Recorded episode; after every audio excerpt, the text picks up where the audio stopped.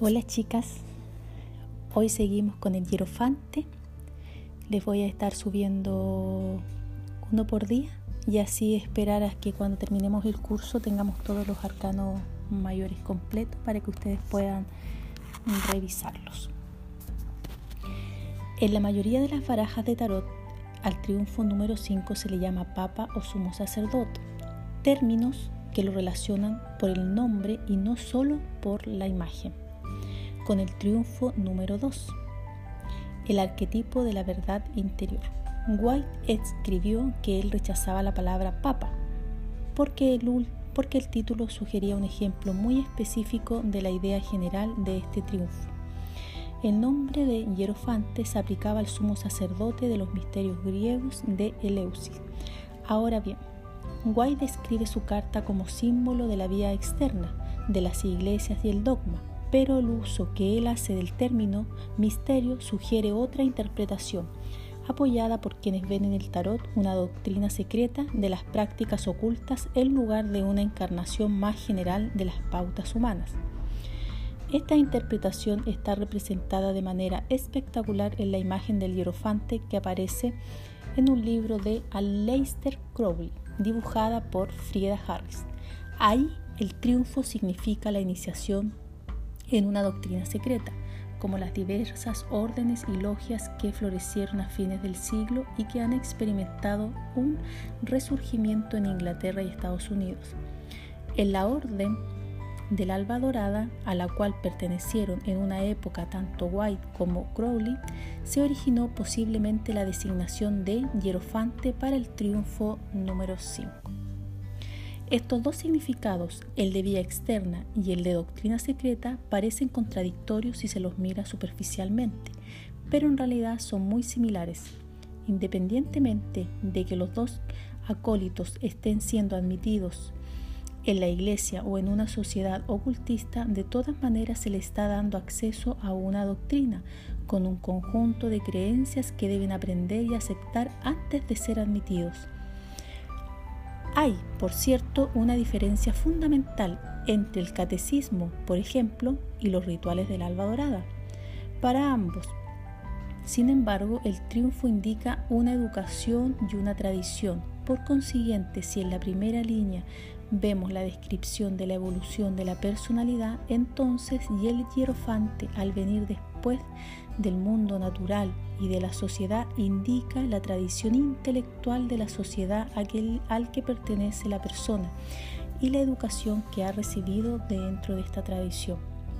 Si seguimos la interpretación de White y pensamos específicamente en el Papa occidental, podemos ver ya al hierofante como compañero del emperador. La palabra papa quiere decir padre y como el emperador romano, al papa se lo considera un padre prudente que orienta a sus hijos.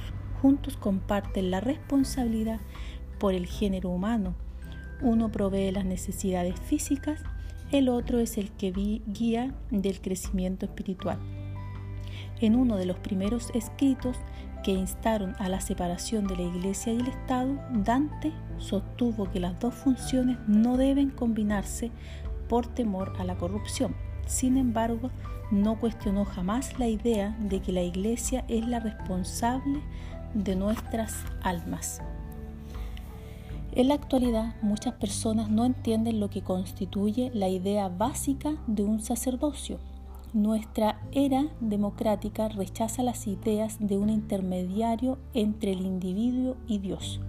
Obsérvese, sin embargo, que el hierofante también puede simbolizar la dictadura del proletariado o cualquier otra élite que encamine a las masas a donde no son capaces de ir ellas solas. Originariamente, la función especial de los sacerdotes era clara. Hablaban a los dioses por mediación de los oráculos una práctica con frecuencia intimidante y la mayoría de las personas estaban encantadas de dejar que alguien lo hiciera por ellas. Cuando el cristianismo rechazó una conexión con Dios tan gráfica e inmediata, la idea del sacerdote se hizo como la del emperador, más abstracta, básicamente depende de la idea de que a la mayoría de las personas en realidad Dios no les importa mucho La gente común es más feliz cuando va en de logros materiales, el dinero, la familia, la política. Hay quienes, sin embargo, por su temperamento, sienten en forma muy directa el espíritu que atraviesa toda nuestra vida.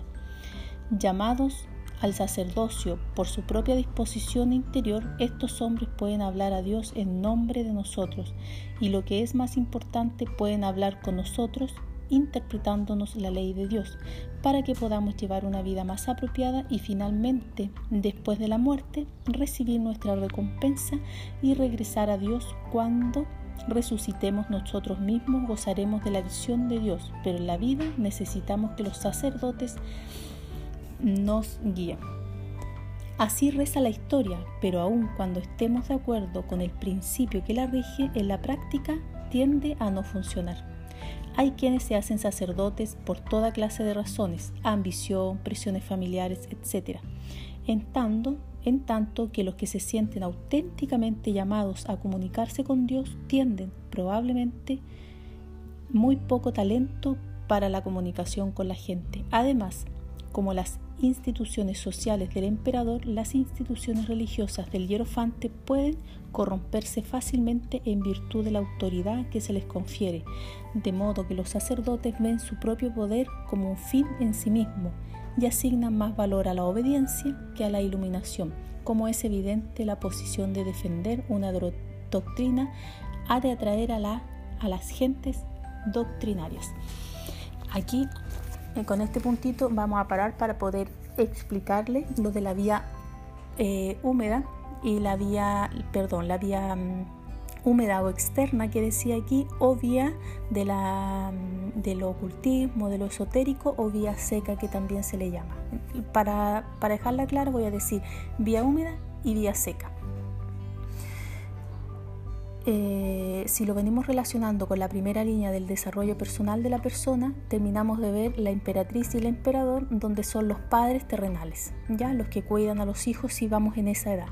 Llegamos al hierofante, donde debería y es la edad donde los niños entramos a una educación eh, por lo tanto, este, esta educación sería los colegios, las iglesias o a cualquier edad las universidades. La vía húmeda significa que nosotros vamos a estas instituciones, si es una universidad, ¿cierto? para poder obtener un título, por eso es como una iniciación, porque para pertenecer se debe transitar un, un camino de conocimiento para adquirir conocimiento, pero es un conocimiento externo que queda a nivel de la conciencia. Por ejemplo, una persona para ser doctor tiene que pasar por toda esta vía húmeda de la universidad y cuando se titula va a pertenecer al colegio de doctores, va a ser doctor y todo eso. Ustedes lo que están haciendo conmigo están adquiriendo un conocimiento como vía húmeda. Vienen conmigo y están, estudiamos y repasamos, pero todo lo que queda con ustedes en un conocimiento interno donde ustedes si repasan el libro y dicen, no, la Paulina dijo esto, pero a mí no me parece y podríamos hacerlo de otra manera, ah, yo considero que esta carta mejor la interpreto así, todo lo que van haciendo ustedes que les llega de manera inconsciente, intuitiva, eso es suyo. Esa es la vía seca y la vía seca puede durar toda la vida porque es la etapa del autoconocimiento. Es una, vida, es una vía un poco más difícil, se podría decir, porque se transita solo. La vía externa la transitamos acompañados con otro, pero la otra es más solitaria. Podría estar también un poco más relacionada esa vía eh, seca con la, con la carta del ermitaño. Entonces, eh, acá dice que cuando eh, se empieza como mm, a cuestionar si nosotros como seres humanos necesitamos una entidad para relacionarnos con Dios, aquí dejando fuera los estudios, sino que para conectarnos espiritualmente con esa divinidad se usaba, se utilizaban los sacerdotes, ¿verdad? Y antes los sacerdotes no eran así como ahora, sino que eran más, hacían otras prácticas un poco más chamánicas, rituales. Y cuando se encontró que eso estaba como un poco mal y a la iglesia no le gustó, ¡pum! Dejaron de hacer otro y se pusieron un poco más formales. Entonces, los que entraban a estudiar el sacerdocio muchas veces era para eh, ocultar perversiones que ellos tenían, a lo mejor eh, iniciaciones así como gustos un poco homosexuales y como opresiones sociales, y para ocultar todo esto se metían al sacerdocio y ya sabemos los resultados. Pero hay otros que sí, hay otros que sí tienen eh, esa, esa vocación de una comunicación con Dios y poderlo después transmitir a las otras personas, que no tiene nada de malo. El tema es que la, mm, la iglesia en sí, en sí eh, tiene como una mm, un régimen, por decirlo de esta manera, con demasiada presión sobre los sacerdotes y estos mismos que sí tienen esta vocación de comunicación con Dios muchas veces no tienen tan buenas eh, habilidades comunicativas con las personas. Es como para ellos lo viven solito, es como su vía seca, pero no quieren hacer de vía externa. ¿Se entiende? Eh, ya, sigo con la... Ah, ya. Entonces, ¿Qué pasa si nosotros nos quedáramos con los niños? Piensen ustedes los niños que transitan toda esta etapa y entran a los colegios, ya, y solamente se quedan con la vía externa. Se vuelven solamente seres obedientes, como bajo el yugo de lo que aprendieron y no son capaces de hacer ese proceso interno y decir yo me rebelo contra esto porque yo considero que lo que aprendí está bien, pero si lo mezclo con un poquito de mi parte intuitiva, yo lo hago es como una persona que vaya a estudiar cocina, ¿cierto? Y no pueda aplicar esa parte creativa. Y la parte creativa nosotros que sabemos viene de nuestro ser, de nuestro inconsciente. Y la persona que estudia cocina solo se limita a, eh, a volver a, a hacer una y otra vez lo que ya aprendió. Y no saca nada de ella de adentro. ¿Ya? Continúo.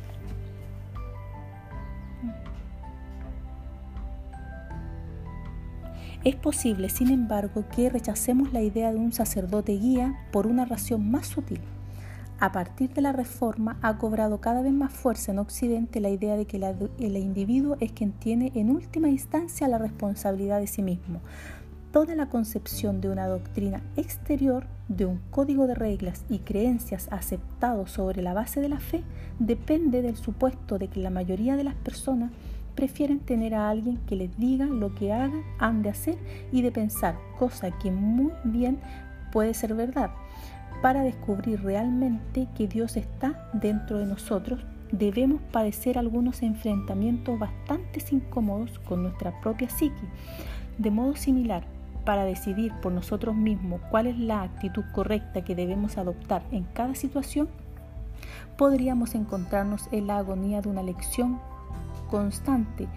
Pese a todo, en la actualidad hay muchas personas que simplemente no pueden aceptar que la sociedad ni tampoco una iglesia cargue con la responsabilidad final de su vida. Bueno, eh, acá en resumen lo que dice es que ya en Occidente, así como en otras culturas, ya se habían dado cuenta que nosotros necesitamos una un cúmulo de creencias y de reglas morales para decirnos cómo nos tenemos que comportar y cómo, acercarnos a nuestro Dios y que estas personas sean responsables, porque eso es lo otro. Si, si decidiéramos seguir bajo el yugo de la obediencia, otros son responsables, la iglesia, la sociedad es responsable, pero no nosotros. Entonces, desde que empezamos a poner la mirada adentro, nosotros empezamos a hacernos responsables de qué decidimos qué decidimos entrar en nosotros y qué decidimos seguir y por lo tanto nos hacemos responsables de los resultados de estas acciones que empezamos a, tener en nuestra vida. Quizá la interpretación que ve en el hierofante la representación de doctrinas secretas se adecue mejor a nuestra época, porque entonces la doctrina no nos dice qué debemos hacer, sino que nos orienta, en cambio, para iniciar el trabajo sobre nosotros mismos. Y el tarot, como lo, como lo vimos al hablar del mago, se enfrenta con todas las iglesias al conducirnos a una salvación personal en esta vida. Para Crowley, el hierofante representa la iniciación como el medio por el cual el individuo llega a unirse con el universo. La forma y la doctrina de la iniciación cambian con cada una de las edades del mundo. Después de haber durado casi 2000 años, la actual era de Pisces va tocando a su fin, de modo que el hierofante tendrá que cambiar, como tendrán que cambiar todas las relaciones humanas. Crowley comenta que solamente el futuro es capaz de decirnos cuál será la nueva, la nueva corriente de iniciación, pero la cualidad básica de la iniciación, la de ser una fusión con el cosmos, siempre seguirá siendo la misma. Bueno, acá lo que quiere decir es que ya lo habíamos comentado, que los arquetipos son esos, son arquetipos y que a medida que va pasando épocas, que pasan los siglos, décadas, ¿cierto? Estas imágenes también van cambiando. Por lo tanto, así como nosotros estábamos interpretando antes esta imagen del hierofante, en estos tiempos sobre todo, sobre todo en estos tiempos, la imagen o el arquetipo del hierofante ha mutado bastante porque nosotros ya tenemos una responsabilidad, una gran conciencia de nosotros mismos y todos los cursos, eh, carreras profesionales que tengamos, se nos va abriendo la facultad de iniciar nuestro propio proceso y que cuando tengamos que enseñárselo a otros, enseñárselo al mundo, haya una mezcla de la vía externa, pero sobre todo de la vía seca de nosotros mismos y que hayamos podido cuestionar aquellas cosas que nos tuvo que enseñar la sociedad. En la imagen de White Smith no hay ningún velo que bloquee la entrada a la iglesia, pero como el templo de la suma sacerdotisa, como en el templo de la suma sacerdotisa, pero los pilares son de un gris opaco. Los que aquí ingresan quizá reciban protección por opción personal, pero no penetrarán los secretos de la dualidad el inconsciente se mantiene cerrado. En muchas barajas de tarot, la suma sacerdotisa tiene en vez de un rollo un libro pequeño cerrado con llave y la llave del hierofante nos, nos sirve para esa cerradura fascinante.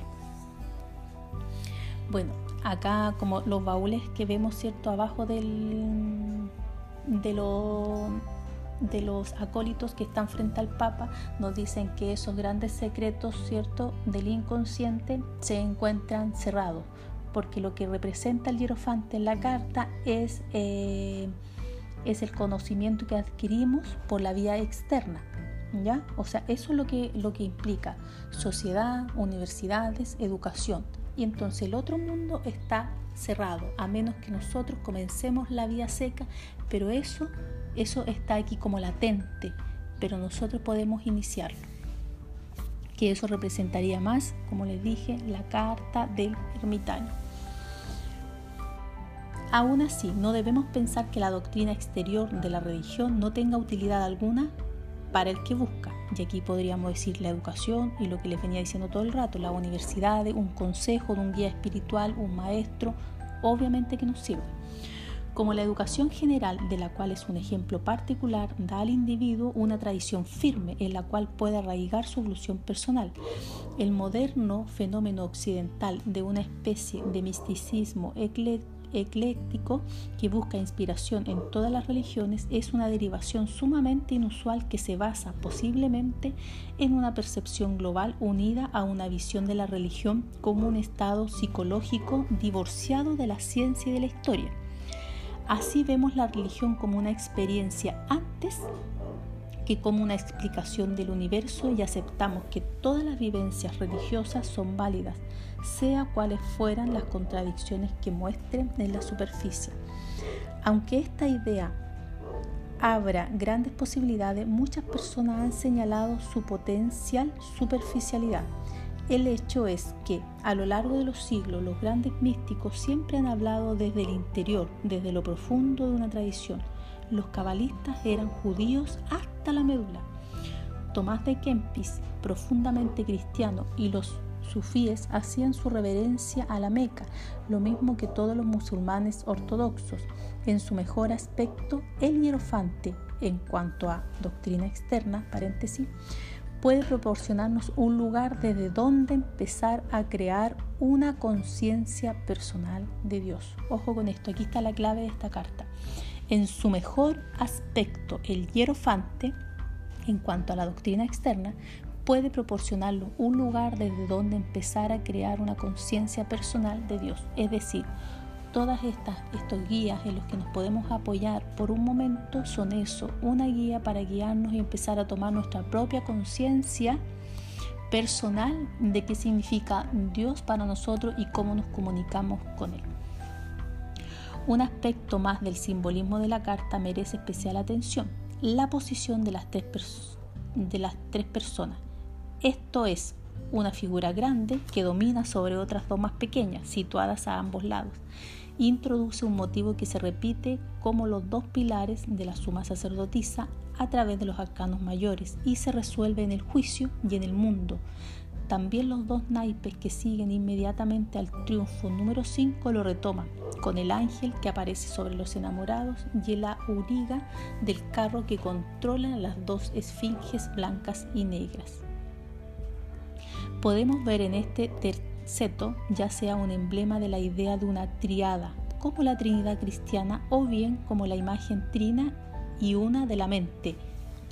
Les aclaro aquí, él, ello, yo, super yo de Freud o el inconsciente, consciente, superconsciente de las tres líneas de los arcanos mayores. Nosotros lo estudiamos así. El inconsciente, el consciente y el superconsciente.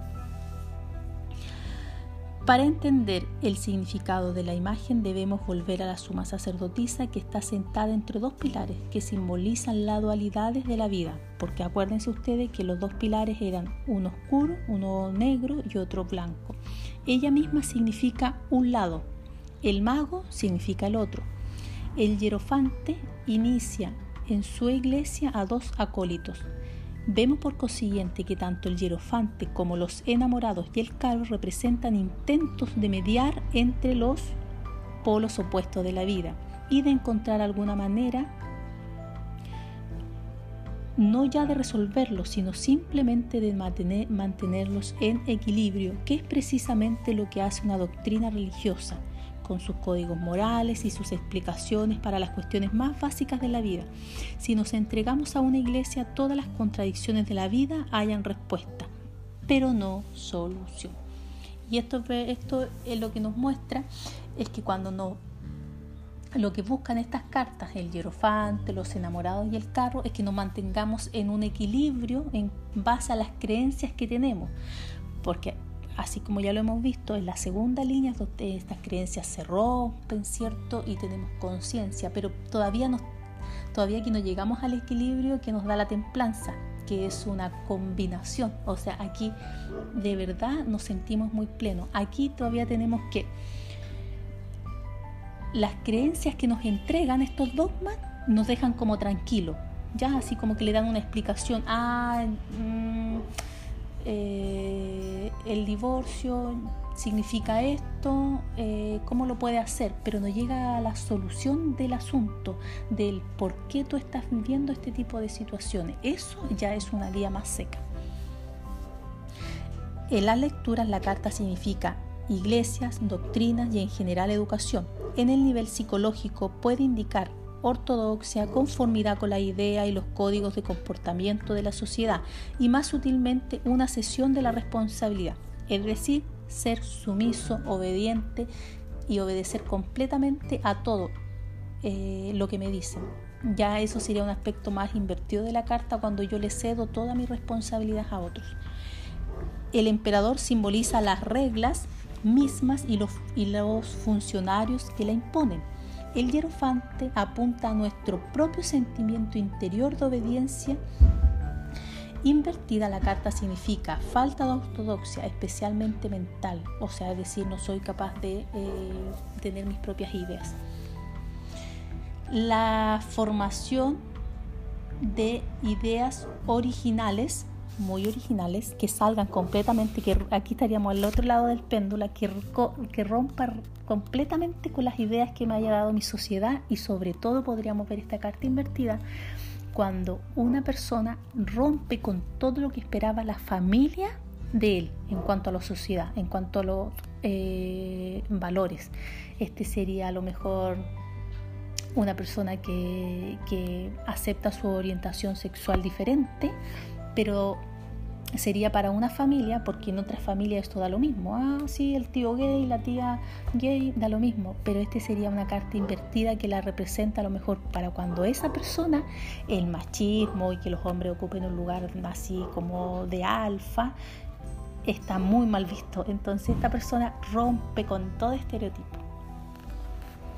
Quienes aceptan esa tradición reciben, a ver, mmm, disculpe, no obstante también puede significar credulidad y esta idea sugiere otra virtud de la carta, cuando se encuentra en posición normal una sociedad construye su tradición intelectual a lo largo de cientos de años. Quienes aceptan esta tradición reciben de ella un patrón que les permite juzgar la información y las ideas nuevas. Los que la rechazan deben encontrar su propio camino y fácilmente pueden perderse en ideas superficiales.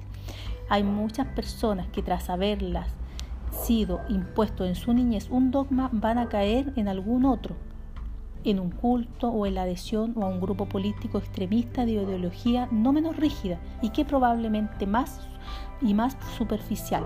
Han rechazado la tradición, pero en realidad no han rechazado al hierofante, no han aceptado la responsabilidad de buscar verdaderamente su propio camino. Y aquí les quiero aclarar que muchas veces personas que reniegan contra los dogmas y las religiones, ¿cierto?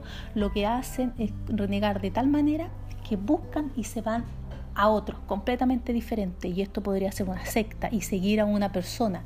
Y aquí lo que marca este párrafo dice, no es que ellos hayan eh, rechazado al hierofante, todo, todo lo contrario, lo que hicieron fue, fue entregar la responsabilidad a otra entidad. Y eh, yo quiero aclarar que la carta del hierofante no es para nada una carta mala, todo lo contrario, porque nosotros al estar insertos en una sociedad todos, nos guste o no nos guste, debemos respetar las normas que ya se encuentran en ella, respetar las normas sobre todo que eh, tienen por finalidad una buena convivencia. Eh, nos guste o no, ¿cierto? O sea, nosotros compartimos, eh, cometemos una infracción de tránsito, alguien nos va a tener que sancionar, sacar un parte. nos guste o no, no sé, poner la música con todo el volumen a los 3 de la mañana está mal, ¿cierto? Sobre todo si yo vivo en un edificio, si vivo en un campo sin nadie a la redonda, da lo mismo. Pero si yo vivo en un edificio, debo cumplir con ciertas normas. Y eso me lo entrega el hierofante. Así las dejo, era una carta bastante extensa. Un abrazo, queridas.